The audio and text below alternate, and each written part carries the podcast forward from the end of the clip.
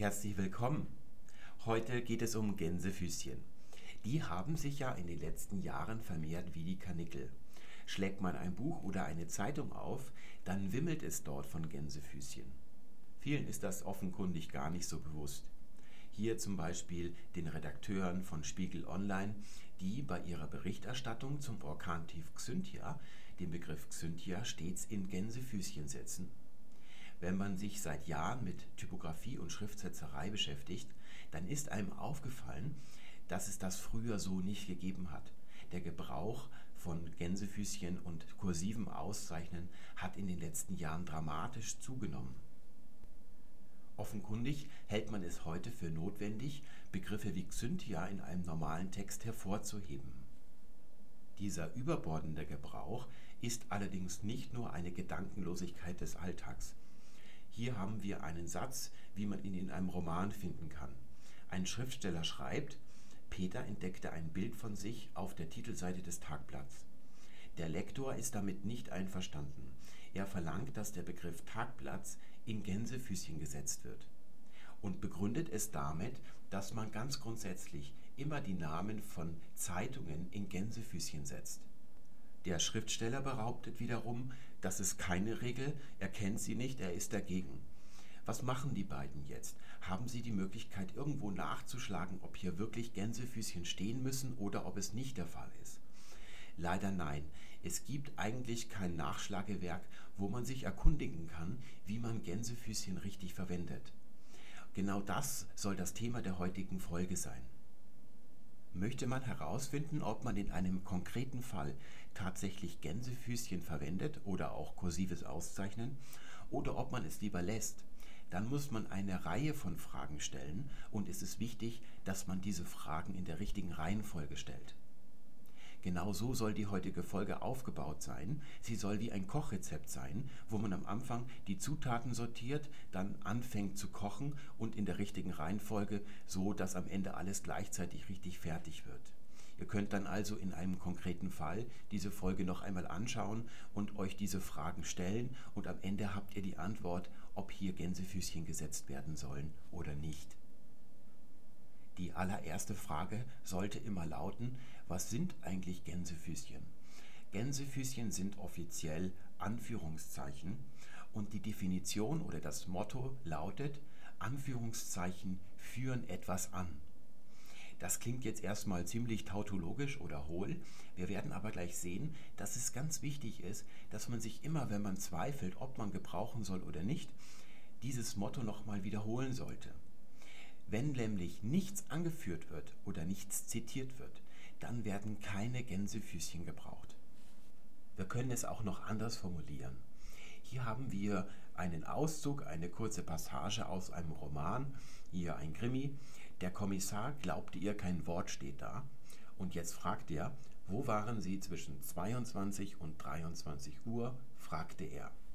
Wir sehen hier den weißen Streifen, das ist die Erzählstimme also die Stimme, die die Geschichte erzählt. Und an dieser Stelle unterbricht sich die Erzählstimme selbst und lässt den Kommissar als Figur in dieser Geschichte selbst zu Wort kommen.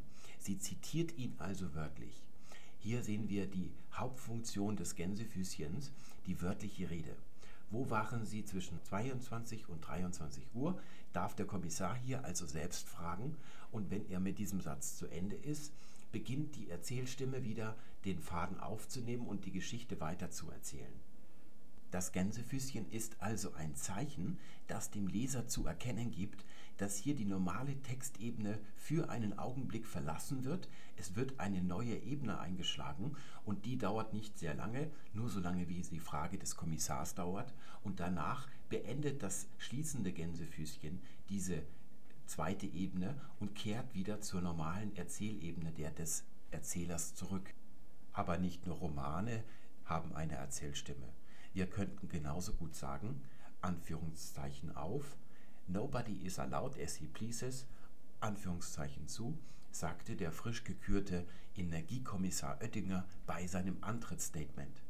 Hier haben wir es mit einem journalistischen Text zu tun. Normalerweise unterscheidet man ja immer zwischen Fiction und Non-Fiction Und die Journalisten tun natürlich gut daran, der Welt zu verkaufen, dass sie die Wirklichkeit neutral, sachlich und ungefiltert, also realistisch, dem Leser darbringen, während ein Schriftsteller selber sich Dinge ausdenkt, die keine Basis in der Wirklichkeit haben. Das ist natürlich nichts anderes als Eigenwerbung. In Wirklichkeit gibt es kein Non-Fiction, alle Texte sind Fiction und auch journalistische Texte haben eine Erzählstimme. Der Journalist unterbricht seine Worte, seine eigene Stimme und lässt Herrn Oettinger selbst zu Wort kommen. Danach nimmt er seine eigene Stimme wieder auf und führt sie fort. Aber natürlich haben nicht nur Romane und journalistische Texte eine Erzählstimme. Es ist noch viel schlimmer. Wenn ihr einen Einkaufszettel schreibt, da schreibt ihr ganz sachlich eigentlich nur einzelne Wörter von den Dingen, die ihr braucht. Zum Beispiel einen Liter Milch, ein halbes Pfund Butter, fünf Flaschen Lambrusco. Dann hat auch dieser Einkaufszettel eine Erzählstimme. Ein Schriftsteller kann sich zum Beispiel in seiner Geschichte ein Erdbeben ausdenken und ein Journalist kann von einem Erdbeben berichten, das wirklich stattgefunden hat. Ob das wirklich stattgefunden hat, spielt keine Rolle für die Frage, ob dieser Text Fiction ist, denn die Darstellung des Erdbebens ist natürlich auch fiktional in einer journalistischen Berichterstattung. Das Gänsefüßchen hat immer die Aufgabe, die Erzählstimme, die es in jedem Text gibt, zu unterbrechen und etwas anderes zu Wort kommen zu lassen. Das ist also das Grundprinzip eines Gänsefüßchens. Dieses Grundprinzip lautet, ein Anführungszeichen führt immer etwas an.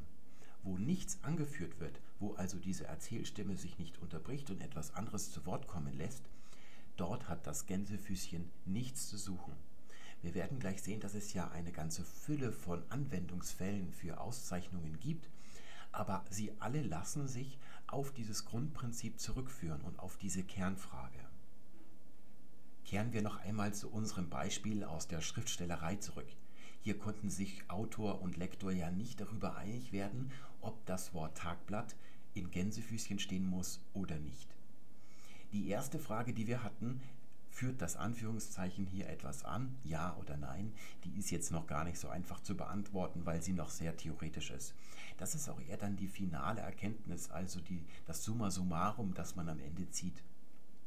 Die zweite Frage, die man stellen muss, ist immer, wer bin ich und welchen Text schreibe ich? Der Autor muss sich also sagen, ich bin ein Schriftsteller und der Lektor muss sagen, ich bin ein Lektor von Schönliteratur. Und das, was sie tun, ist, sie bearbeiten einen Text, der ein Roman ist. Es gibt nämlich, je nach der Art des Textes, gewisse Konventionen. Wir können sagen, es gibt sogenanntes konventionelles Auszeichnen und nicht konventionelles Auszeichnen. Es ist also ganz grundlegend wichtig, dass man sich zuerst darüber klar wird, was für eine Art Text man schreibt. Diese Texte lassen sich in zwei Gruppen einordnen. Die erste Gruppe ist eine Textgattung, wo sich die einzelnen Texte, die zu dieser Gattung gehören, aufeinander beziehen. Sie referieren aufeinander. Das sind also sogenannte selbstreferenzielle Textgattungen, könnte man sagen. Und die andere Gruppe macht genau das nicht. Hier sind die einzelnen Texte, zum Beispiel Romane, und die beziehen sich nicht aufeinander. Sobald sich die Texte in einer Textgattung aufeinander beziehen, gibt es gewisse Konventionen, die regeln, wie diese Bezüge kenntlich gemacht werden sollen. Hier gibt es also sogenanntes konventionelles Auszeichnen, das gibt es in der anderen Textgattung nicht. Wir wollen uns mal anschauen, was diese konventionelle Auszeichnungsarten denn genau sind. Beginnen wir mit wissenschaftlichen Texten. Wissenschaftliche Texte beziehen sich aufeinander. Hier haben wir einen Auszug aus einem Aufsatz, der in einer wissenschaftlichen Zeitung veröffentlicht wurde und dort heißt es, wie bereits Schmidt gezeigen konnte, hat sich die Steinlaus inzwischen über ganz Südamerika ausgebreitet, obwohl Gruber eine deutliche Dezimierung prognostiziert. Wir sehen, dass hier gewisse Wörter in Kapitälchen, also Kleinbuchstaben, die aussehen wie Großbuchstaben, gesetzt sind. Und das sind immer Personennamen. Es gibt in wissenschaftlichen Texten also die Konvention, dass der Name von anderen Forschern als die Urheber von Quellen, auf die man sich hier bezieht, in Kapitälchen gesetzt werden. Das hat den schönen Vorteil, dass wenn man einen solchen Text wissenschaftlich liest, also genau nachprüfen will, jedes Detail, dass man hier schon auf den ersten Blick sieht, hier wird eine andere Forschungsquelle zitiert. Hier habe ich mal die amerikanische Kurzzitierweise angewendet. Es gibt natürlich auch noch andere und die funktioniert so. Ich lese den Text und stoße auf ein Wörtchen in Kapitälchen, zum Beispiel den Herrn Schmidtke. Und dahinter folgt dann eine Klammer und darauf folgt eine Jahreszahl. Da weiß ich sofort, Herr Schmidtke hat im Jahre 2006 einen Aufsatz oder irgendeinen Text verfasst und auf den wird hier Bezug genommen. Dann folgt ein Doppelpunkt und danach erfahre ich, auf welcher Seite ich diese genaue Stelle finde, die hier zitiert wird. Als Wissenschaftler glaube ich das nicht einfach nur, ich schlage hinten die Bibliografie auf und sehe den Herrn Schmidtke in der alphabetischen Reihenfolge unter S und hier sehe ich 2006. Es könnte sein, dass Herr Schmidtke noch viele andere Bücher geschrieben hat, deshalb ist die zweite Information immer die Jahreszahl. Und hier die Frau Gruber, die ein Handbook auf Lapivoride geschrieben hat, die hat im Jahre 2009 gar mehrere Aufsätze oder Texte veröffentlicht und deswegen schreibt man hier ein kleines hochgestelltes A und das würde man hier also auch finden. Und so erfahre ich jetzt also, wo ich nachschlagen kann. Ich setze mich also auf mein Fahrrad, fahre zur Institutsbibliothek und laufe dort durch die Regalreihen, bis ich zum Beispiel hier Pauline Grubers Handbook of Lapivoride, also das Handbuch der Steinbeißer, finde und klappe es auf und dann schaue ich auf der Seite 13 nach und finde die Information, auf die hier Bezug genommen wird. Es ist also hier eine Referenz und diese Referenzen sind in solchen selbstreferenziellen Textgattungen ganz genau durchkonventionalisiert. Das merkt ihr auch, wenn ihr studiert und macht hier bei diesen Konventionen irgendeinen formalen Fehler, dann bekommt ihr sofort eins auf den Deckel. Denn das muss man sich als Wissenschaftler aneignen, dass man diese Informationen und diese Referenzen so kennzeichnet, dass andere Forscher mit Leichtigkeit mit diesem Text arbeiten können und sofort wissen, welchen Gedanken eines anderen ich hier verarbeite, sodass sie meine Beweisführung ganz genau nachvollziehen können. Ebenso referenziell wie die wissenschaftlichen Texte sind journalistische Texte. Wenn ihr eine Zeitung aufschlagt, dann findet ihr häufig Beispiele wie dieses. Im Hamburger Fischeinwickelpapier steht, wie Spiegel Online in seiner 22. Eilmeldung des Tages meldet, findet der nächste Weltuntergang erst wieder um 16.30 Uhr statt. Und Spiegel Online ist hier in Anführungszeichen gesetzt. Das ist dasselbe, was in der Wissenschaft die Kapitälchen sind. In der Wissenschaft zitiert man ja sehr häufig und da benutzt man Gänsefüßchen, deswegen hat man für die Quellennamen Kapitälchen sich ausgedacht. Im journalistischen Texten verwendet man in der Printausgabe häufig kursives Auszeichnen, aber kursives Auszeichnen ist ja nur ein Format, es sind also keine richtigen Zeichen, die in dem Text drinstecken und diese Formatierungen gehen im Laufe des Content Management Systems oft verloren. Deswegen ist es im Internet heute üblich, dass man den Namen einer anderen Zeitung, die man hier zitiert, in Anführungsstriche setzt. Das ist eine journalistische Konvention. Sobald ich diese Anführungszeichen sehe, weiß ich, hier wird eine andere Zeitung als Quelle genannt und das ist also hier die Referenz auf Spiegel Online. Ich gehe also zu Spiegel Online und schaue, ob die das wirklich gesagt haben oder ob sich die Hamburger Fischeinwickelpapier-Redakteure das nur ausgedacht haben. Sollte um 16.30 Uhr kein Weltuntergang stattfinden, dann sind die Hamburger Redakteure fein raus. Denn sie können sagen, wir haben nur zitiert, was Spiegel Online entweder recherchiert oder sich ausgedacht hat. Ein noch extremeres Beispiel für eine selbstreferenzielle Textgattung ist natürlich das Internet. Hier gibt es die Konvention, dass alle Links per Default blau und unterstrichen sind. Selbst wenn man heute das grafisch aufhübscht und etwas anderes benutzt als Kennzeichnung, so findet man auch hier immer ganz gewisse Konventionen, wenn man mit dem Mauszeiger über so einen Link kommt. Man muss ihn also erkennen können, dann verändert er sich meistens und es gibt noch viele weitere Konventionen im Internet. Zum Beispiel, wenn man oben links auf das Logo der Webseite drüber hovert mit dem Mauszeiger, dann kann man damit auf die Homepage, also auf die Startseite dieser Webseite gelangen. Das Internet ist also sehr stark durchkonventionalisiert und im Gegensatz zu einer Zeitung oder einem gedruckten wissenschaftlichen Artikel ist hier sogar das wechselseitige Referieren möglich. Wenn ich also einen Beitrag verlinke in meinem Blog-Eintrag und der andere, der verlinkt wurde, sieht das, dann kann er vor lauter Freude wieder auf mich zurückverlinken, also das Dokument nachträglich ändern, sodass die beiden Dokumente wechselseitig aufeinander verlinken. Das ist also der höchste Grad an Selbstreferenzialität, die eine Textgattung erreichen kann. Ein einzelner wissenschaftlicher Beitrag ein Zeitungsartikel und auch ein Blog-Eintrag im Internet, die leben in dem Bewusstsein, dass sie nicht die einzigen Texte ihrer Art sind. Sie wissen, dass sie zu einer Textgattung gehören, wo es noch viele andere Texte gibt, und sie versuchen, auf diese Texte Bezug zu nehmen. Und diese Bezüge werden durch Konventionen geregelt. Das ist das, was wir hier als konventionelles Auszeichnen beschrieben haben. Und wenn man einen solchen Text verfassen möchte, dann muss man zuerst lernen, wie diese Konventionen genau gehen. Man muss also verstehen, dass der Name von anderen Forschern in der Wissenschaft mit Kapitälchen ausgezeichnet wird. Als Praktikant bei einer Zeitung muss man lernen, dass man, wenn man andere Zeitungen als Quellen nennt, diese entweder kursiv auszeichnet oder in Gänsefüßchen setzt. Wenn ihr euch einen Roman kauft und euch damit in den Sessel setzt, ihr schlagt das Buch auf und lest den ersten Satz, dann findet ein Big Bang statt. Es wird ein neues Universum geschaffen. Das ist also die Erlebniswelt, in die ihr eintretet.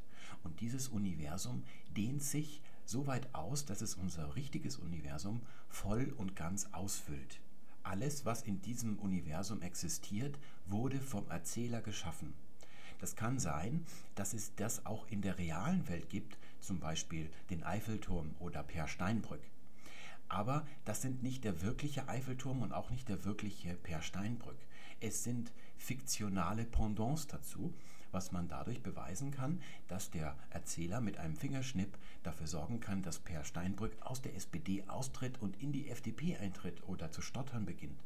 Er kann den Eiffelturm nach Belieben doppelt oder dreimal so groß sein lassen, wie der Eiffelturm in Wirklichkeit ist. Weil also dieses erzählte Universum genauso groß ist wie das richtige Universum, weiß ein Roman nicht, dass es auf der Welt, also in der wirklichen Welt, noch andere Romane gibt. Die leben also außerhalb der Raumzeit. Diese Frage wäre also genauso müßig, als wenn wir uns fragten, was ist außerhalb unseres Universums. Da gibt es einfach nichts, weil dort der Raum und die Zeit enden. Es gibt also in der Schönliteratur, dasselbe gilt auch für Gedichte oder für Dramen, kein konventionelles Auszeichnen, da Bezüge gar nicht möglich sind.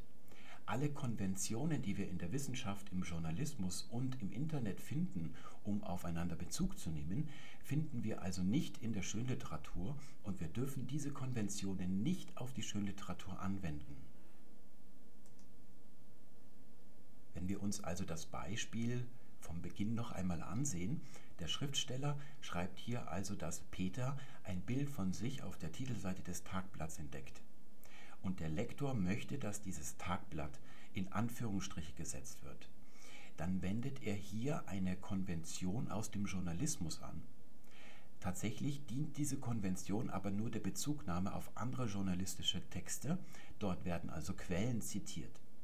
Nun müssen wir uns fragen, wird auch hier etwas zitiert? Und die Antwort lautet ganz klar nein. Es wird nichts zitiert, es wird nichts angeführt. In einem Roman dürfen die Namen von Zeitungen nicht in Anführungsstriche gesetzt werden. Wir können das mit unserem weißen Streifenmodell darstellen. Hier würde also die Erzählstimme Peter entdeckte ein Bild von sich auf der Titelseite des kurzfristig aussetzen und von der Ebene des Erzählers, also von der normalen Objektebene, der neutralen Ebene, würde man hier also wechseln auf die Ebene der Zitation, der Anführung. Und da würde dann also Tagblatt stehen. Wir können aber das Tagblatt auch mal ersetzen. Wir können sagen, Peter entdeckte ein Bild von sich in der Schublade dann würde nämlich auch die Schublade auf die Ebene der Zitation wechseln. Und wir sehen, das ergibt überhaupt keinen Sinn. Und es wird deutlich, dass der Lektor hier eine Referenzkonvention aus dem Journalismus irrtümlich auf den Roman, wo es solche Referenzen ja nicht gibt, anwenden möchte. In einem Roman dürfen also die Namen von Zeitungen nicht in Anführungsstrichen stehen.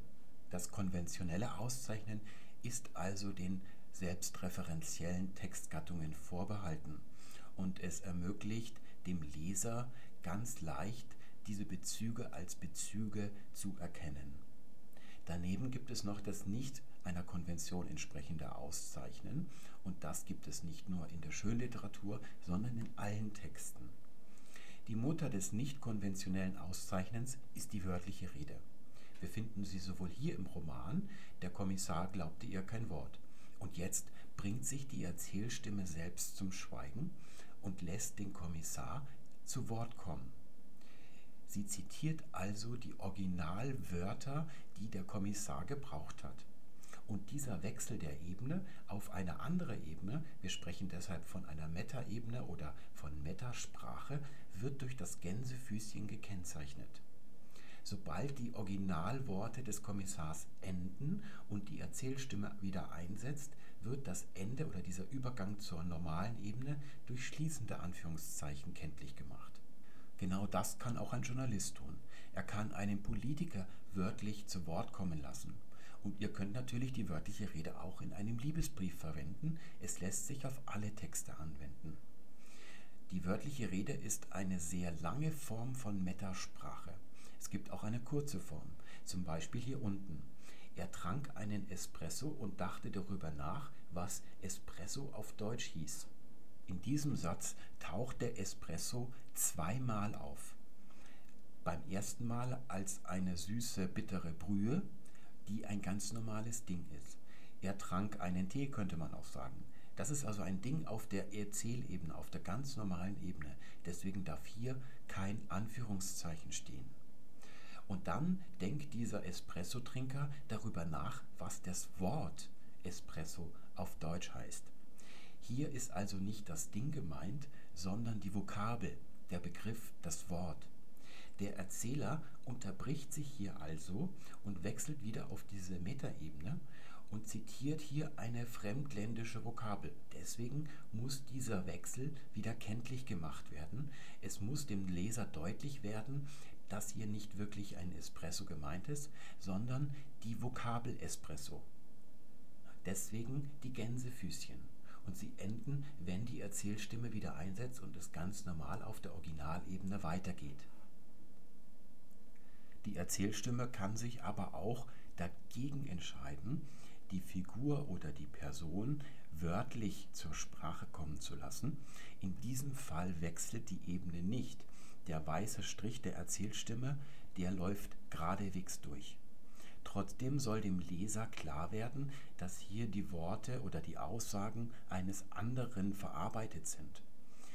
Dafür gibt es neben der wörtlichen, also der direkten Rede, die indirekte Rede. Und die Regel lautet, wie wir im Podcast zum Konjunktiv gesehen haben, eine wörtliche Rede wird in eine indirekte umgewandelt, indem man das Verb, das gebeugte Verb vom Indikativ in den Konjunktiv 1 setzt. Hier also mehrmals habe der Gipfel vor dem kompletten Scheitern gestanden, sagte Merkel in ihrer Pressekonferenz und machte klar, an wen es aus ihrer Sicht lag. Hier läuft der weiße Streifen der Erzählstimme also durch, aber an dem habe, dem Konjunktiv 1, merkt man, dass hier etwas verarbeitet ist, was Frau Merkel gesagt hat und nicht die Erzählstimme selbst. Wenn also der weiße Strich geradewegs durchläuft ohne Unterbrechung, dann dürfen auch keine Anführungszeichen stehen. Genau das ist vielen Journalisten heute nicht klar. Sie praktizieren eine Art Scheingenauigkeit. Das sehen wir im zweiten Satz. Man lebe in einer Welt des Übergangs. Und die Welt des Übergangs ist also eine, eine Wendung, die Frau Merkel wörtlich gebraucht hat. Und der Journalist möchte das kenntlich machen und benutzt jetzt die Gänsefüßchen. Und in Kopenhagen habe man wieder Gänsefüßchen ein selbstbewusstes China erlebt. Hier können wir konstatieren, natürlich wird hier etwas zitiert, aber dieses Zitieren ist bereits durch den Konjunktiv zum Ausdruck gebracht. Die Gänsefüßchen sind also falsch. Sie haben in der indirekten Rede nichts verloren. Hier ist die naive Auffassung zu sehen, dass in einem solch langen Satz nur das Verb hier zitiert wird, wenn es in den Konjunktiv 1 gerät, und alle anderen nominalen Teile des Satzes, die sind also nicht zitiert. Deswegen will der Journalist hier nochmal die Gänsefüßchen gebrauchen, um zu sagen, dass nicht nur das Verb, sondern auch die anderen nominalen Satzglieder zitiert sind. Wie falsch das ist, können wir uns an einem anderen Beispiel deutlich machen.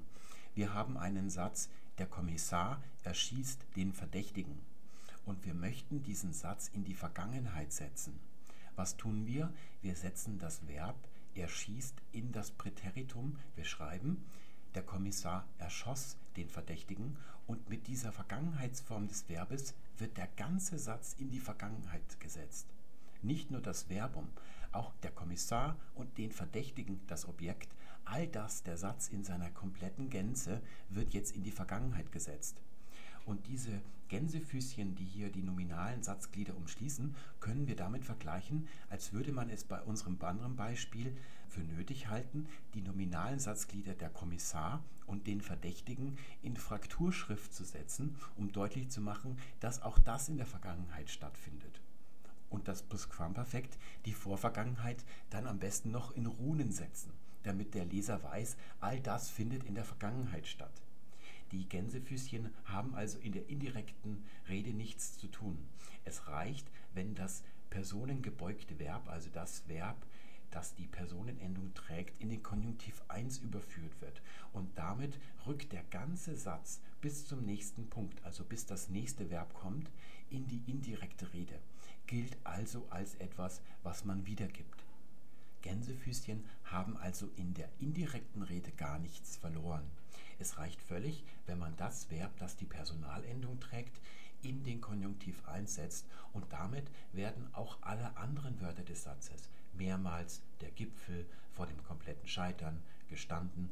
All das wird jetzt hier gleich mit umgewandelt und es wird deutlich, dass all das von der Frau Merkel gesagt worden ist. Und zwar bis zum Komma, bis sagte Merkel, eine sogenannte Inquit-Formel, die deutlich macht, wer sagt etwas. Man muss allerdings gar keinen Konjunktiv 1 oder indirekte Rede vor sich haben. Es kann auch viel direkter zugehen, zum Beispiel hier. Auch der Wetterdienst Meteomedia rief für einen Großteil des Landes Warnstufe Rot aus, wegen des ausgeprägten und sehr kräftigen Sturmfelds. Der Journalist hält hier offenbar die Begründung für zitierenswert. Allerdings ist dem Leser ohnehin klar, dass die Begründung vom Wetterdienst selbst stammt. Es ist also Unsinn, hier nochmal mit Gänsefüßchen deutlich zu machen, dass er das gesagt hat. Das ist diese Scheinübergenauigkeit, die Journalisten heute sehr, sehr gerne als Stilmittel anwenden. Das ist eine Manier und tatsächlich brauchen wir auch hier nicht diese Gänsefüßchen.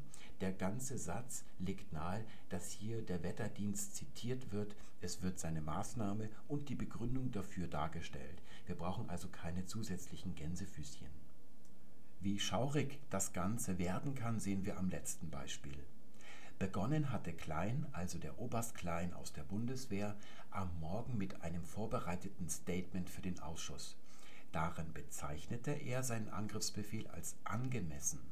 Zuvor hatte sein Anwalt die Order als rechtsmäßig klassifiziert. Hier sehen wir zwei Verben, bezeichnete und hatte klassifiziert. Das sind Verben des Sagens. Jedem ist klar, dass auf diese Verben des Sagens auch die Information folgt, was denn hier gesagt worden ist. Vorhin war ja dem Verfasser nicht klar, dass der Konjunktiv 1 den ganzen Satz in die indirekte Rede setzt. Wir können also von einem Irrtum oder einem Fehler sprechen. Hier müssen wir allerdings vom zwanghaften Verhalten sprechen. Der Verfasser dieses Textes ist in einer Welt der Zwangsvorstellungen gefangen und kann sich daraus nicht befreien. Wie diese Zwangsvorstellung aussieht, können wir an einem ganz einfachen Beispiel deutlich machen. Wir haben den Satz, er hieß Peter. Und das ist zwar ein Satz, der einen Namen beinhaltet, aber dieser Name läuft ganz normal auf der neutralen Ebene ab. Wir können also bei unserem Strichmodell sagen, der weiße Strich läuft von Anfang bis zum Ende durch. Es wird nicht auf einer Metaebene, also die Ebene der Namen und Zeichen, gewechselt denn die Erzählebene bleibt gleich. Das würde der Verfasser dieses Textes nicht so sehen. Er würde sagen, nur weil Peter ein Name ist, müsste hier Peter in Anführungsstriche gesetzt werden. Und das lässt sich mit unserem Strichmodell so darstellen, dass hier für den Namen Peter ein Wechsel der Ebene stattfindet. Er würde also sagen, hier wird Peter als direkte Aussage wiedergegeben und deswegen muss das durch Anführungszeichen kenntlich gemacht werden. Diese beiden Striche sind eine semiotisch-grafische Darstellung dessen, was man in der Psychiatrie eine Neurose nennt. Das ist also eine hübsche, handfeste Wahnvorstellung und eigentlich ist ja, wenn man es mal semiotisch ausdrückt, die Aufgabe eines Journalisten, die Ebene der Dinge, also der Wirklichkeit, von der Ebene der Zeichen, also der Nichtwirklichkeit zu unterscheiden und dem Leser zu sagen, wo die Wirklichkeit endet und die Lüge beginnt. Genau dabei, bei seiner eigentlichen Kernaufgabe, versagt der Journalist, der das hier geschrieben hat, allerdings. Er ist nicht mehr in der Lage, die Ebene der Objekte, der Dinge von der Ebene der Zeichen zu unterscheiden. Er verwechselt es. Das ist aber weniger eine individuelle Krankengeschichte als schon viel mehr Zeitgeist. Wir finden diese Vorstellung, dass alles, was eigentlich ein Name ist, und eigentlich sind ja auch Wörter wie er ein Name, das ist ja auch referenziell, hier ist also eine Verschiebung der Ebenenerkennung festzustellen und das finden wir sehr häufig. Ein anderes einfaches Beispiel lautet, er sagte Ja. Hier gibt es Leute, die glauben, dass dieses Ja eigentlich der Ausspruch ist. Man stellt sich diesen Er vor, wie er gerade laut Ja sagt. Und dieser Satz zitiert also hier dieses Ja und deswegen glauben sie, dass er sagte Ja in Anführungsstriche gesetzt werden muss. Tatsächlich ist Ja allerdings nichts anderes als ein Adverb, das sich auf Sagen bezieht. Es ist nichts Direktes, es ist nichts Wörtliches, was also einen Ebenenwechsel von der normalen Ebene auf die Metaebene rechtfertigen würde. Ein weiteres Beispiel aus unserem kleinen Krimi mit dem Kommissar. Der Krimi-Kommissar hat also jetzt den Verdächtigen festgenommen und verhört ihn. Dann sagt der Verdächtige, dann habe ich den Verstand verloren. Und der Kommissar fragt, und weiter? Und der Verdächtige sagt, es gibt kein weiter. Hier wiederholt also der Verdächtige nur den wesentlichen Begriff aus der vorangegangenen Frage. Und dabei könnte ein neurotischer Lektor auf die Idee kommen, dieses weiter als ein Zitat aus der anderen Frage zu sehen. Und dann kommt er auf die Idee, hier dieses weiter nochmal in Anführungsstriche zu setzen, weil er glaubt, dass dieses weiter hier nochmal zitiert werden würde, also ein Wechsel von der normalen Ebene auf die Zitationsebene stattfindet. Genau das ist nicht der Fall. Zunächst einmal können wir sagen, dass weiter nicht zu einem Substantiv wird, nur weil hier ein Kein davor steht. Die Großschreibung ist also ohnehin in jedem Fall falsch. Es muss klein geschrieben werden, selbst wenn man dem Gedanken nachhängt, dass hier etwas zitiert wird. Tatsächlich ist aber auch das nicht der Fall. Es wird einfach nur das Wort aus der vorangegangenen Frage wiederholt. Zu schreiben ist es also klein und ohne Anführungszeichen. Auch bei diesem Beispiel darf man durch das Verbum lautet nicht auf den Gedanken verfallen, dass das nachfolgende Nein ein Wechsel auf die Zitationsebene ist. Hier wird nichts zitiert. Hier wird einfach nur gesagt, was der Inhalt dieser Antwort ist und es ist Nein, auch natürlich klein geschrieben. Jetzt sagt ihr vielleicht, okay, ich habe den theoretischen Kram verstanden, ich weiß jetzt, dass es eine Ebene der Erzählstimme gibt, die wechseln kann auf eine Metaebene und das ist die Ebene der Zitation und der Zeichen und Namen. Aber wie wende ich das praktisch im Alltag an? Wie entscheide ich, ob hier Gänsefüßchen zu setzen sind oder nicht? Hierfür gibt es eine ganz einfache Faustregel. Die Anwendung von Gänsefüßchen ist heutzutage eine Sucht. Eigentlich müsste die WHO sie als eine Krankheit anerkennen. Und wie bei jeder anderen Sucht, zum Beispiel dem Rauchen, ist es so, das Einzige, was wirklich hilft, ist, dass man es ganz und gar lässt. Dass man also überhaupt nicht mehr raucht und dass man erstmal alle Gänsefüßchen aus einem Text rausstreicht. Und dann lässt man einige Zeit vergehen. Etwa 50 Jahre wären ein guter Zeitraum. Und dann überlegt man sich, ob in diesem Text irgendwo etwas laut wiedergegeben, also laut zitiert wird. Die Betonung liegt hier auf laut. Mit dem Unterschied zwischen laut und leise könnt ihr ganz sinnlich entscheiden, ob Gänsefüßchen stehen müssen. Wir holen uns dazu nochmal das Beispiel von vorhin zurück. Hier ging es um den Oberst Klein. Der Journalist berichtet, darin bezeichnete er seinen Angriffsbefehl als angemessen. Und nun stellen wir uns die Frage, ob nach dem Wort als die Erzählstimme schweigt und den Herrn Klein wörtlich und laut ausrufen lässt, angemessen. Das ist eigentlich nicht der Fall. Stattdessen wird hier einfach nur berichtet, dass der Herr Klein am Morgen etwas gesagt hat, wo das Wort angemessen gefallen ist. Es ist also kein Zitat, es ist nur ein Bericht darüber, was der Herr Klein am Morgen gesagt und getan hat. Deswegen lassen wir es mit den Anführungszeichen hier bewenden. Espresso ist in aller Munde. Mit diesem Satz können zweierlei Dinge gemeint sein. Erstens der Espresso selbst. Wir können also damit meinen, dass die Menschen dauernd Espresso trinken und deswegen die Brühe die ganze Zeit in ihrem Mund haben. Hier ist Espresso dann ein ganz normales Ding. Es werden natürlich keine Gänsefüßchen gebraucht. Es könnte allerdings auch etwas anderes mit diesem Satz gemeint sein. Und zwar, dass die Menschen zwar überhaupt noch nie Espresso getrunken haben, aber ständig darüber reden. Sie führen also den Begriff Espresso die ganze Zeit in ihrem Mund oder die Vokabel. In diesem Fall müssen wir auszeichnen, um ein Missverständnis zu vermeiden. Jetzt stellen wir uns aber wieder die Frage, ist hier etwas laut zitiert? Das ist eigentlich nicht der Fall. Deswegen verwenden wir keine Gänsefüßchen, sondern wir zeichnen kursiv aus. Wir setzen also den Begriff Espresso hier kursiv. Und dann weiß der Leser, Obacht, hier steht etwas kursiv, da muss ich aufpassen. Und dann kapiert man auch, dass hier das Wort Espresso als Vokabel gemeint ist. Genau dasselbe Problem stellt sich uns beim nächsten Beispiel. Wir sind wieder bei unserem Krimi. Der Kommissar war gerade auf die Straße getreten, als er innehielt. Er hatte die Zeit vergessen. Er eilte zurück zum Briefkasten und klemmte sie sich unter den Arm. Wenn man das liest und kommt beim Arm an, dann merkt man, irgendetwas stimmt hier nicht. Man muss also nochmal zurückgehen zum Beginn des Absatzes, alles nochmal lesen und die Szene noch einmal anders erleben. Und das ist etwas, was ein Schriftsteller auf Teufel komm raus vermeiden möchte, dass der Leser hier zurückgeht und sich irgendwelche theoretischen Fragen oder Textexegesen leisten muss. Das möchte man nicht. Der Leser wird also merken, wenn er merkt, dass hier irgendein Gegenstand unter den Arm geklemmt ist, dass mit Zeit gar nicht die verstreichende Zeit gemeint ist. Der Kommissar hat also nicht übersehen, dass es schon 9 und nicht 8 Uhr ist, sondern er ist der Abonnent einer Wochenzeitung mit dem Namen Die Zeit.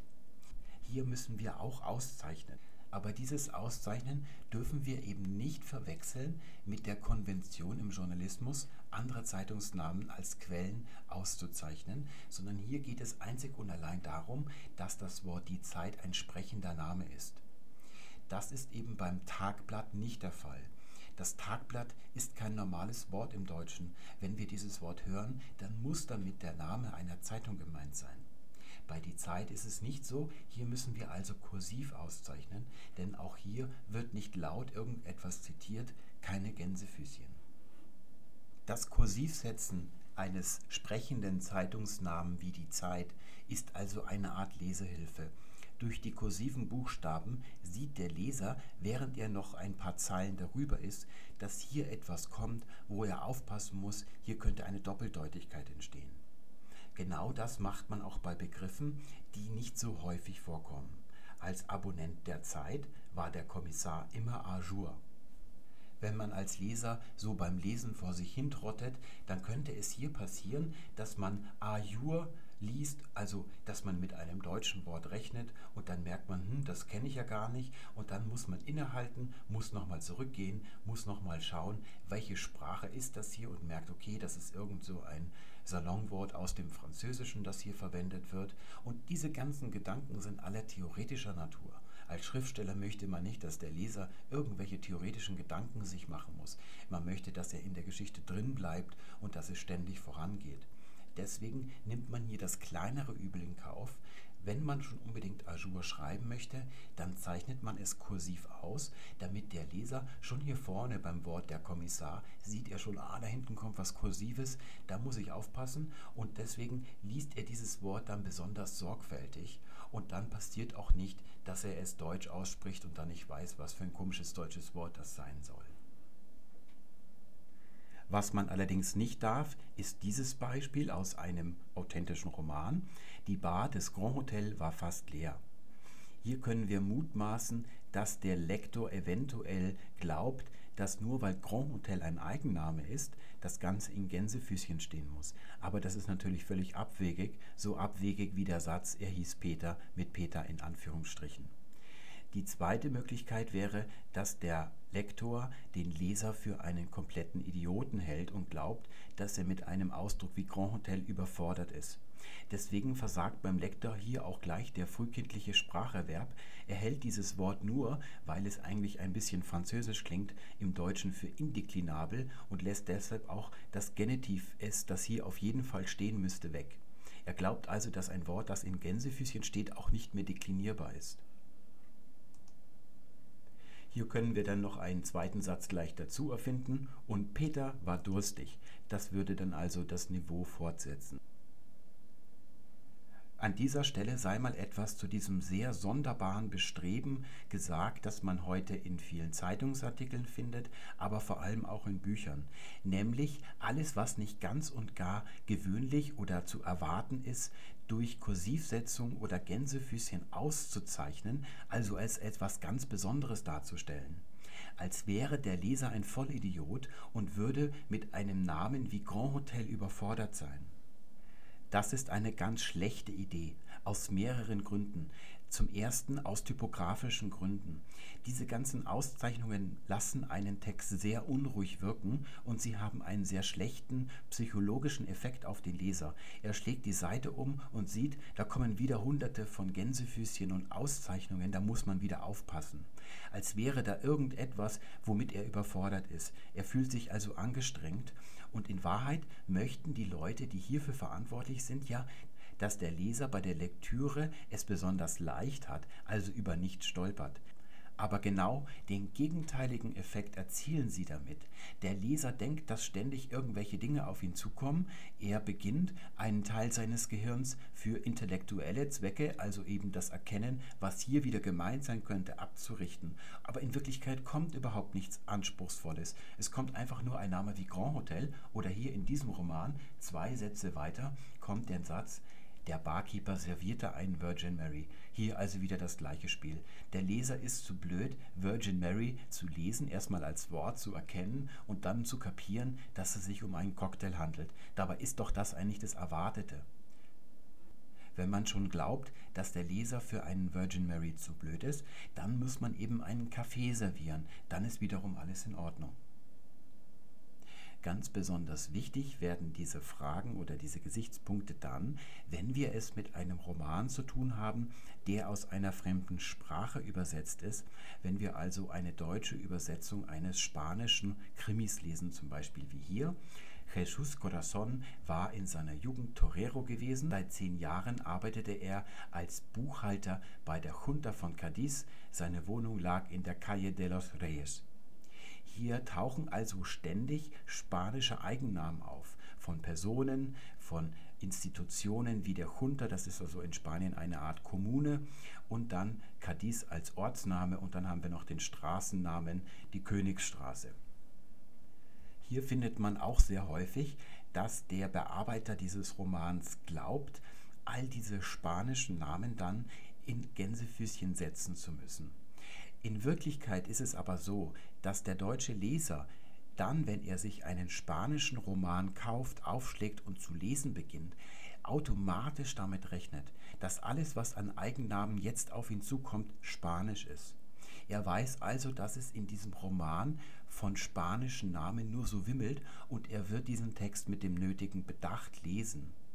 Jetzt sieht es aus wie so eine Nummernrevue hier, dass jedes Wort, das irgendwie ungewöhnlich sein könnte, in Gänsefüßchen gesetzt ist. Das sind alles hier reine Lesehilfen. Mit Metasprache hat das nichts zu tun. Und es lässt den Text, wir müssen uns vorstellen, dieser Roman hat vielleicht 400 Seiten und da sind dann 12.000 Anführungen drin. Das lässt diesen Text sehr unruhig wirken. Der Leser hat eher das Gefühl, dass er ständig aufpassen muss. Und in Wahrheit liest man diese Sachen dann. Wenn der Jesus jeden Tag zu seiner Arbeitsstelle bei der Junta geht und dieses Wort ständig auftaucht, dann hat sich der Leser recht schnell daran gewöhnt. Der Leser darf also ruhig ein bisschen stutzen, wenn so ein Ausdruck wie Junta zum ersten Mal genannt wird und er liest dieses Wort dann ein bisschen Deutsch erst und dann erst versteht er, ah, das ist ein spanisches Wort. Denn auch wenn man das alles in Anführungsstriche setzt, dann stutzt der Leser ja auch. Also das verhindert man dadurch nicht. Und der Leser wird hier dann erstmal glauben, Junta, das habe ich schon mal gehört, das sind irgendwelche Militärdiktaturen. Und vielleicht wird dann im Laufe des Romans erklärt, dass es sich hier um eine ganz normale Kommunalverwaltung handelt in Spanien. Das ist also ein gewöhnlicher Begriff. Und deshalb setzt man hier überall keine Auszeichnungen, weder Gänsefüßchen noch Kursivsetzungen. Denn in einem spanischen Roman sind spanische Eigennamen das Normale und das Normale wird nie ausgezeichnet. Auszeichnung ist ja immer der Hinweis auf etwas Besonderes. Und dann haben wir noch einen ganz speziellen Sonderfall. Das ist Donna Leon mit ihren in Venedig spielenden Romanen. Donna Leon hat schriftstellerisch nur ein einziges Mittel, um in ihren Szenen Atmosphäre und Ambiente herzustellen, und das ist, indem sie ihre Leser die ganze Zeit mit italienischen Vokabeln tyrannisiert. Und weil es hier wirklich Vokabeln sind, also unfreiwillige Metasprache, tut der Verlag gut daran, all diese Wörter kursiv auszuzeichnen. Zum Beispiel, aber auf dem Bildschirm verlas die mehrfach geliftete Blondine mit den Shirley Temple Locken gerade den Wetterbericht. Warnte Autofahrer im Veneto vor den zu erwartenden Behinderungen durch Trafico Intenso auf der A4. Ja, eigentlich gehört der ganze Absatz gestrichen, weil er völlig belanglos ist. Es ist allerdings so, wenn man einen Don Leon-Roman liest, dann besteht er fast nur aus solchen ähm, Banalitäten. Also es sind wirklich keine originellen Ideen darin oder sonst was. Und dazwischen findet man diese ungeheure Fülle an Vokabeln, die allerdings Dinge bezeichnen, die es überall auf der Welt gibt, die also überhaupt nichts speziell Venezisches oder Italienisches sind. Zum Beispiel hier den zäh fließenden Verkehr. Oder stattdessen ging er zurück in den Flur, nahm das Telefonino aus seiner Tasche, als wäre das Mobiltelefon nur in Venedig bekannt und als gäbe es im Deutschen deswegen kein Wort dafür und man müsste das italienische Original benutzen. Auch hier als nächstes erschien Dr. Ettore Rizzardi und der ist nicht nur Gerichtsmediziner, Dazu ist er viel zu musikalisch. Dieses Wort muss auf Italienisch erklingen und zwar Medico Legale der Stadt Venedig. wir fragen uns wieder, ja, warum eigentlich hier das italienische Wort? Hier wird alles, was nicht unbedingt nötig auf Deutsch übersetzt werden muss, also auf Italienisch gelassen. Das ist bei ausländischen Romanen normalerweise ja nicht so. Hier werden ja nicht Begriffe demonstriert, sondern eben ganz normal verwendet. Und dann ist auch noch zu sagen, wenn in einem italienischen Krimi im Original steht Kommissario, dann muss ins Deutsche mit der Kommissar übersetzt werden und nicht mit der Kommissario. Das wäre ein Übersetzungsfehler. Denn wichtig beim Übersetzen ist, dass man als Übersetzer nicht etwas im Deutschen markiert, was im Original nicht markiert ist. Markiert ist ein Fachausdruck aus der Sprachwissenschaft. Es bedeutet so viel, dass ein Wort hervorgehoben oder betont ist. Wenn im Englischen das Wort Inspector gebraucht wird, dann ist es ein ganz neutrales Wort. Wenn ich dieses englische Wort wörtlich, ohne es ins Deutsche als Inspektor zu übersetzen, ins Deutsche hineinhole, dann schaffe ich hiermit einen markierten Ausdruck. Das heißt, ich verändere den Text in, seiner, in seinem Verhältnis, wie die Betonungen zueinander sind. Das Wort wird betont, obwohl es im Original nicht betont ist. Das ist also ein Übersetzungsfehler und das muss man eigentlich vermeiden. Einzige Ausnahme ist Andrea Camilleri und seine Sizilien-Krimis. Dort wird immer vom Kommissario geredet. Das ist fast schon ein Eigenname und in diesem Fall ist es erlaubt, schon allein wegen dieses wunderbaren einzelnen Satzes. Wenn der Kommissario etwas verstehen wollte, dann verstand er es auch. Wo wir gerade bei Ironie sind, die Ironie wird sehr gerne heutzutage mit Gänsefüßchen gekennzeichnet. Zum Beispiel hier. Dieser Freundschaftsdienst richtete großen Schaden an. Tatsächlich ist es also so, dass es vielleicht als Freundschaftsdienst gemeint gewesen ist, aber genau das Gegenteil bewirkt hat. Hier sollen also die Gänsefüßchen auszeichnen, dass es sich um Ironie handelt. Leider ist das Wesen der Ironie die Verstellung und nicht die Kennzeichnung. Und Gänsefüßchen sind dafür da, etwas zu kennzeichnen. Es ist also kontraikonisch. Das Resultat, was wir mit den Gänsefüßchen erreichen, ist also nicht Ironie, sondern nichts anderes als Hohn. Wenn man mit Hohn zufrieden ist, dann ist nichts dagegen einzuwenden, dass man Gänsefüßchen verwendet, denn tatsächlich sind sie ja dafür da, etwas herauszuheben oder einen Wechsel der Ebene anzukündigen und genau das ist ja auch der Fall. Hier allerdings ist die Anwendung falsch. Es ist die sogenannte Teilironie, also im Kopf des Verfassers geht folgender Gedanke vor sich. Der Dienst ist ja unbestreitbar, der findet tatsächlich statt. Allerdings war es kein Freundschaftsdienst und jetzt denkt der Verfasser dieses Satzes, dass er nur das Freundschafts als ironisch ansieht, den Dienst ja nicht, denn der ist ja eine Tatsache und deshalb setzt er nur einen Teil des Wortes in Gänsefüßchen. Dieser Gedanke ist allerdings falsch, sogar fundamental falsch.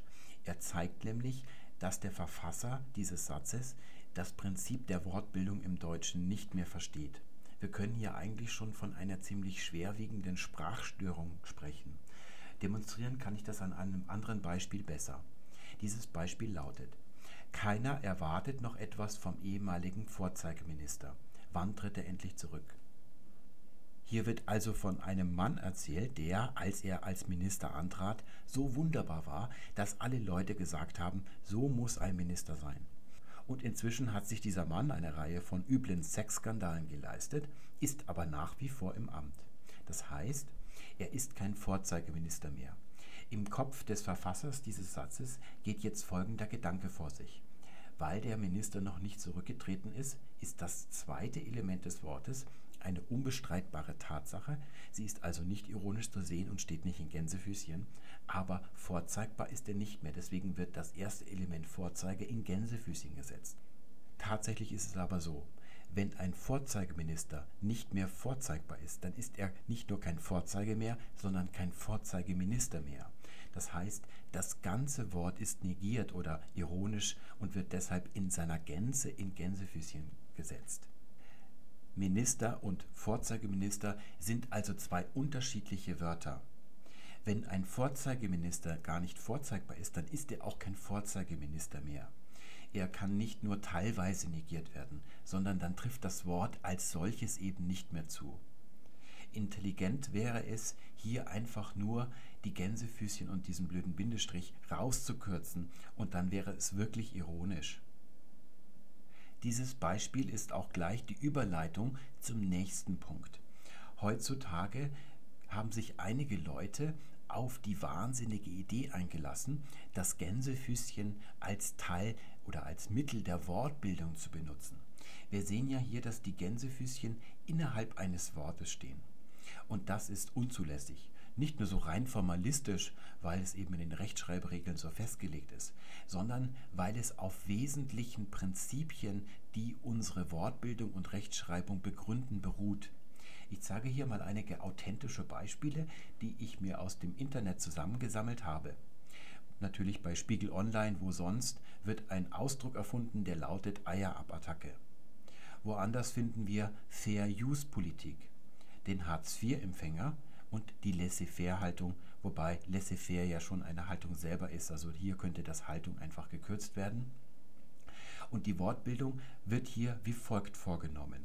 Man hat die ersten Ausdrücke wie einen normalen Satz mit Leerzeichen dazwischen und man denkt, dass man das jetzt zu einer Einheit bringen kann, indem man das in Gänsefüßchen setzt und durch Bindestrich mit dem letzten Element des Wortes verbindet. Ich habe vor einiger Zeit irgendwo aufgeschnappt, dass bei Wikipedia behauptet wird, diese Art der Schreibung ist in Ordnung. Auf gar keinen Fall. Sie widerspricht nicht nur einzelnen Regeln, das wäre ja noch in Ordnung, man kann sich immer entscheiden, gegen konkrete Regeln zu verstoßen, wenn man einen Sinn daran sieht, aber hier werden ganz fundamentale Prinzipien der Rechtschreibung missachtet. Diese Prinzipien sagen zum Beispiel, dass Leerzeichen niemals in einem Wort stehen. Ein Wort kann nur Folgendes beinhalten. Zum einen Buchstaben, zweitens noch Zahlen, zum Beispiel wie in 19-jährig oder so weiter, dann Bindestriche und den Apostroph. Das sind die einzigen Zeichen, die innerhalb oder in einem Wort vorkommen können. Alle anderen Zeichen markieren ein Wortende und den Beginn eines neuen Wortes, vor allem natürlich das Leerzeichen. Die Bedeutung des Leerzeichens oder das, worauf es als Zeichen hinweist, ist, dass das Wort zu Ende ist und das nächste Wort beginnt. Hier wird aber das Gegenteil unterstellt. Hier ist das Leerzeichen ein Mittel der Verbindung. Und jetzt stellen wir uns mal vor, das Stoppzeichen, auch ein Zeichen, nur eben ein Verkehrszeichen und kein Satzzeichen, das würde nicht nur immer Stopp bedeuten, sondern in ganz bestimmten Fällen würde es unkontrolliertes Weiterfahren und aufs Gas drücken bedeuten. Was wäre das für eine Katastrophe? Denn es ist die Eigenschaft von Zeichen, dass der Bezug, also das, worauf sie zeigen, immer ganz eindeutig und unmissverständlich ist. Das heißt, hier darf kein Leerzeichen in diesem Wort stehen. Und auch Gänsefüßchen markieren Anfang und Ende von Wörtern oder sogar ganzen Sätzen. Vor 20 Jahren beklagten sich sprachverliebte Menschen über die Romanisierung der Wortbildung im Deutschen. Damals suchten Ausdrücke wie saisonale Schwankung oder regionale Disparitäten die deutsche Sprache heim und darüber hat man sich beklagt, denn diese Wendungen sind nach französischem Vorbild gebildet. Und im Französischen sieht es so aus, dass man hier ein Adjektiv hat und dann ein Substantiv. Und dieses Adjektiv ist ein Attribut, das dieses Substantiv näher bestimmt. Das sind also nicht irgendwelche Schwankungen, sondern saisonale. Allerdings widerspricht diese Bildung dem Grundgedanken der germanisch-deutschen Wortbildung. Hier wird nämlich ein Substantivkompositum gebildet, also Saisonschwankungen. Heutzutage ist das Pendel der Geschmacklosigkeit in die Gegenrichtung ausgeschlagen. Sobald irgendwelche zufälligen Ausdrücke zusammenkommen, wird gleich hier ein solches Monster Instant Kompositum gebildet. Ein Ausweg sieht zum Beispiel so aus. Es gibt in Amerika eine Behörde, die heißt Homeland Security. Und wenn jetzt der Direktor dieser Behörde vor die Presse tritt, dann würde ein Journalist von Spiegel Online sagen, der Homeland Security Direktor. Er macht also sofort ein Riesenkompositum daraus. Stilistisch besser ist es zu sagen, der Direktor von Homeland Security.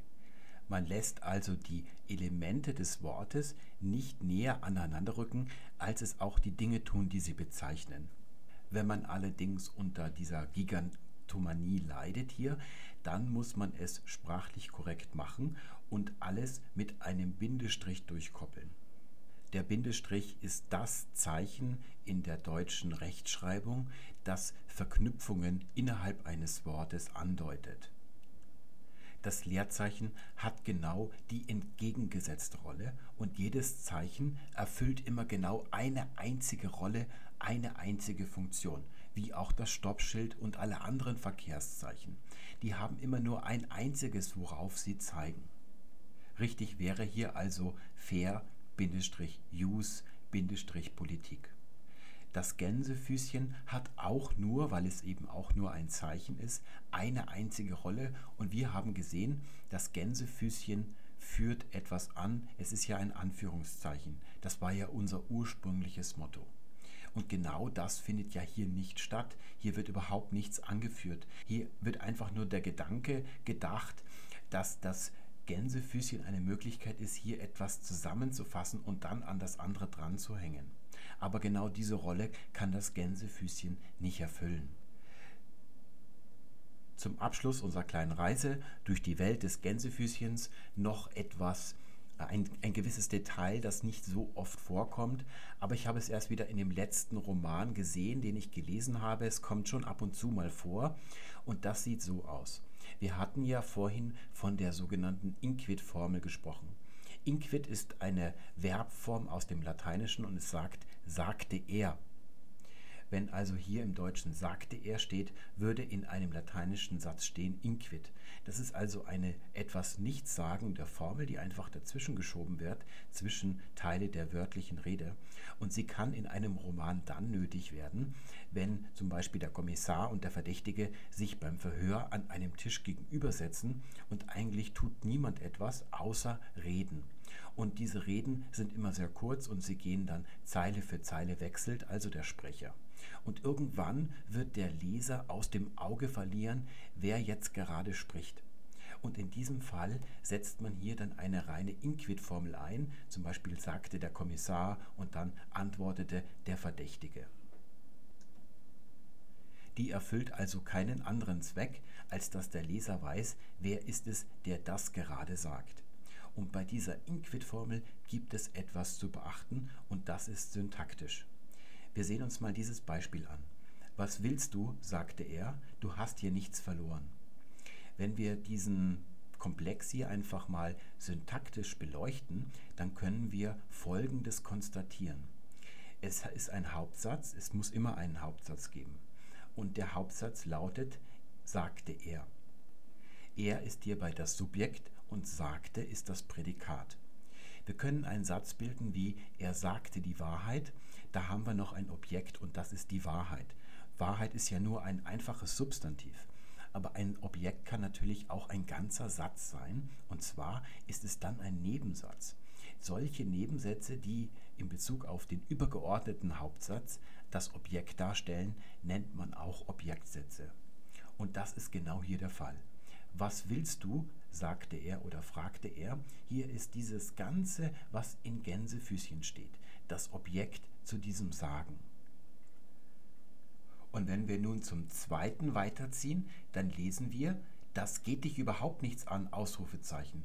Du hast mir gar nichts zu sagen, Ausrufezeichen, schrie sie. Hier gibt es ein Problem, hier stimmt etwas nicht. Denn wir finden hier ein Ausrufezeichen und dann noch ein zweites. Nach dem ersten Ausrufezeichen ist der Satz beendet. Nach diesem Ausrufezeichen muss also ein Hauptsatz beginnen oder ein ganzes Satzgefüge. Aber das ist hier nicht der Fall. Denn alles, was in Gänsefüßchen steht, ist das Objekt zu schrie. Dieses Objekt als Objektsatz kann allerdings nur ein Nebensatz sein. Das heißt, immer dann, wenn diese wörtliche Rede aus mehreren Sätzen besteht, muss man die Inquit-Formel nach dem ersten Nebensatz einfügen. Das heißt, sobald das erste Frage- oder Ausrufezeichen kommt, muss die wörtliche Rede unterbrochen werden. Und das bezieht sich dann als Objekt auf sagte. Dann setzt man diesen Satz hier fort, bis der Punkt kommt. Und dann kann man den Rest der wörtlichen Rede weitermachen. Die kann dann ganz separat stehen.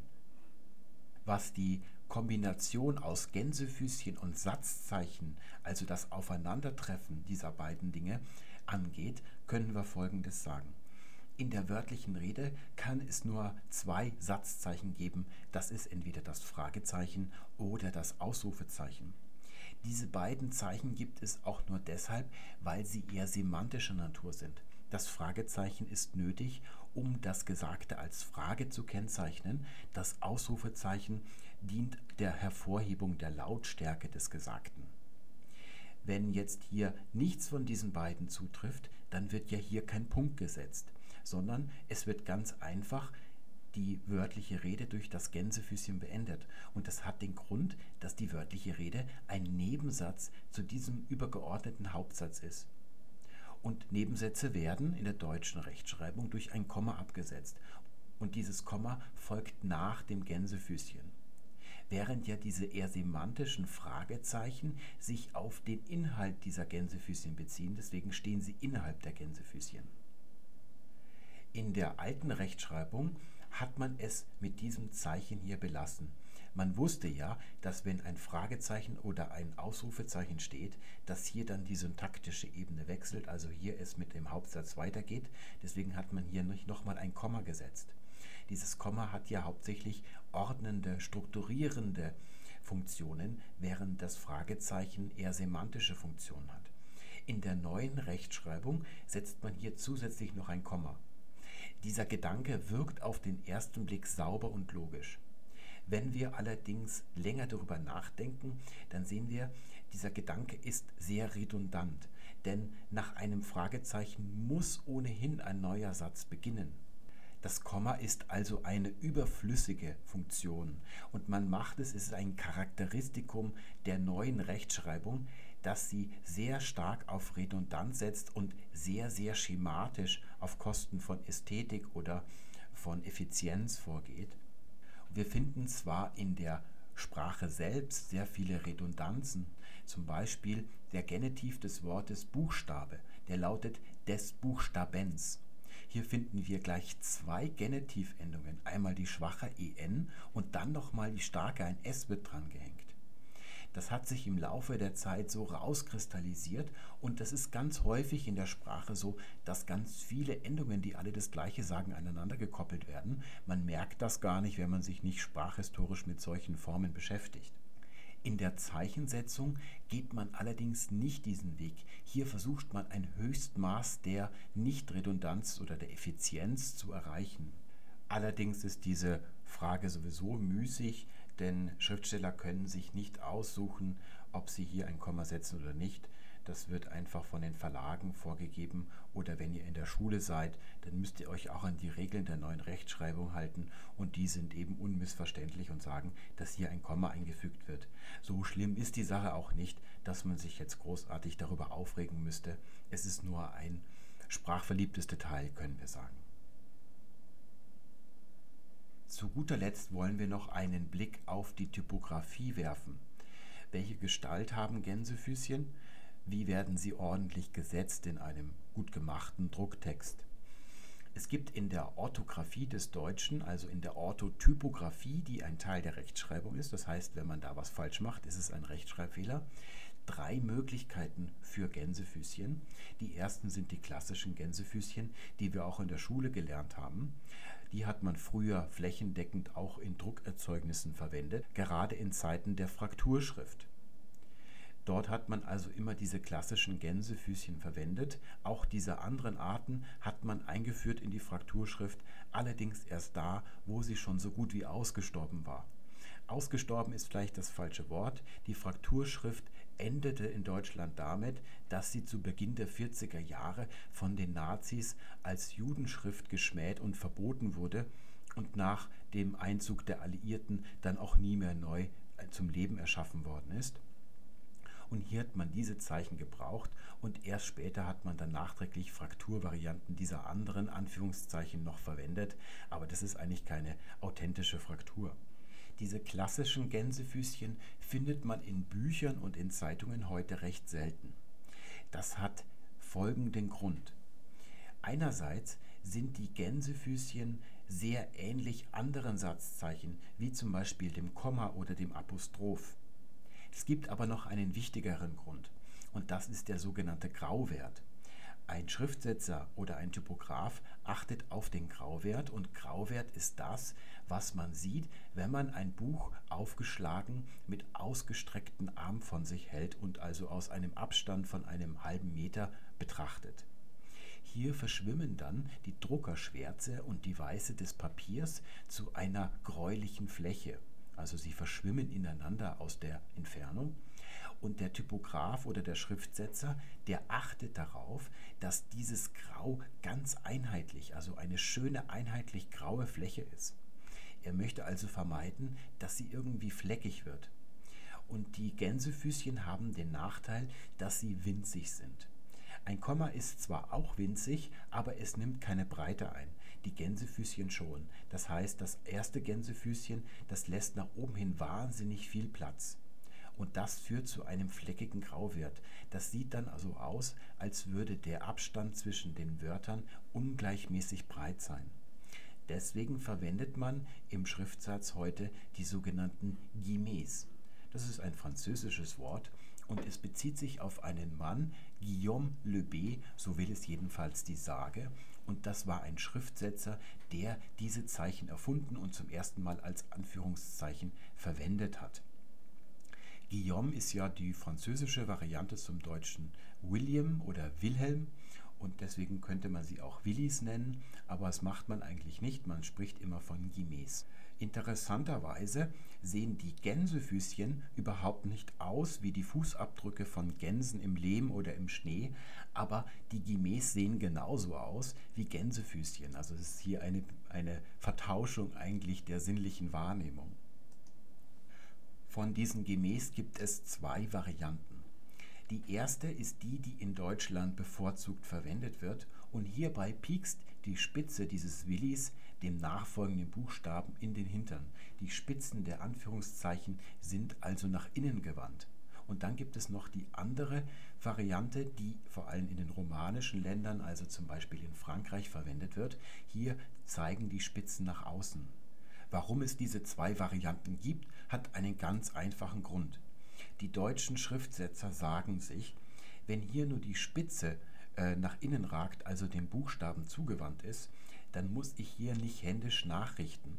Denn wenn die Spitze hier berührt, das ist nicht so schlimm, das sieht also nicht verklebt aus. Wenn ich das umgekehrt verwende und hier dieses Anführungszeichen dem nachfolgenden Buchstaben zu nahe kommt, dann berührt dieses Zeichen in seiner vollen Größe diesen Buchstaben. Das heißt, ich muss all diese Anführungszeichen in einem 300-seitigen Roman händisch nachkorrigieren, dass sie schön aussehen. Das möchten die deutschen Schriftsetzer nicht. Deswegen nehmen sie diese Variante. Und der Vorteil gegenüber den Gänsefüßchen ist, dass es diese Guimets in ihrer Leibesfülle mit Kleinbuchstaben aufnehmen können, also für einen schönen Grauwert sorgen. Nun könnte man natürlich fragen, ja, sind denn die französischen Schriftsetzer fleißiger, dass sie hier alles nachkorrigieren? Und die Antwort lautet nein, die Franzosen mögen es ziemlich luftig in der Typografie. Sie setzen auch zwischen Satzzeichen und Gänsefüßchen meistens ein ganzes Leerzeichen. Also man hat dann oft gar nicht das Gefühl, dass das Anführungszeichen zu diesem Wort dazugehört, weil es so weit da vorne entfernt wegsteht. Obwohl also die ersten Gemäß in Deutschland bevorzugt verwendet werden und die anderen in den romanischen Ländern, übrigens auch in der Schweiz. Wir haben hier viele Zuschauer aus der Schweiz und die werden diese Form hier als die bevorzugte in ihrem Land kennen. Das liegt einfach daran, dass in der Schweiz auch Französisch gesprochen wird. Obwohl also das eine eher in Deutschland und das andere eher im Romanischen verwendet wird, ist es nicht so, dass das eine im Deutschen das Korrekte ist und das andere mehr so ein halbrichtiges, exzentrisches Gehabe. Alle drei sind im Deutschen gleich richtig. Es wäre also besser zu sagen, statt deutscher gemäß, gemäß à la façon allemande und hier unten gemäß à la façon française. Dann haben wir hier noch die Zollzeichen. Die werden ja im Alltag meist verwendet, wenn wir Anführungszeichen setzen möchten. Typografisch sind sie falsch. Wenn sie typografisch falsch sind, dann sind sie eigentlich auch ein richtiger Rechtschreibfehler, das muss man bedenken. Und Typografen und typophile Menschen, typophil bedeutet, jemand liebt es, sich über die typografischen Fehler anderer aufzuregen. Die mokieren sich natürlich darüber und es ist eine gewisse Unsorgfalt. Hiergegen möchte ich allerdings zu bedenken geben, dass ein ganzes Jahrhundert lang, also noch länger eigentlich, im Zeitalter der Schreibmaschine nämlich gar keine andere Möglichkeit bestand, als Zollzeichen für Anführungszeichen zu verwenden. Heutzutage können ja Schreibprogramme wie Word Eingabe von Zollzeichen durch richtige typografische Gänsefüßchen ersetzen, aber im Internet findet man eben sehr häufig noch Zollzeichen. Und das liegt einfach daran, dass das Zollzeichen über die normale Standardtastatur leicht zugänglich ist, während man diese typografischen Sonderzeichen hier über eine spezielle Eingabemaske erst suchen muss. Im Internet sollte man auch bedenken, dass diese Texte ja nicht so sorgfältig gelesen werden, Zeile für Zeile, Wort für Wort, wie man es bei Büchern tut oder bei ausgedruckten Dokumenten. Man überfliegt diese Texte ja eher, man scannt sie in der Vertikalen und springt dann irgendwie von Punkt zu Punkt. Das Auge muss sich irgendwelche Punkte suchen.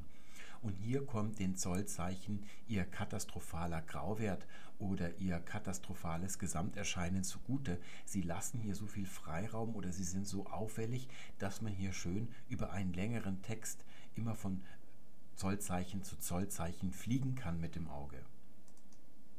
Ich finde es also gar nicht so schlimm, vor allem weil ja ein ganzes Jahrhundert lang alles, was im Alltag mit der Schreibmaschine geschrieben worden ist, auch mit Zollzeichen auskommen musste. Damit verabschiede ich mich für heute. Beim nächsten Mal gibt es wieder einen kleinen Ausflug in die Sprachgeschichte. Es geht um das grauselige Wort Aria. Wir fragen uns, wo kommt dieses Wort eigentlich her und was bedeutet es? Bis dahin, ich wünsche euch alles Gute. Tschüss.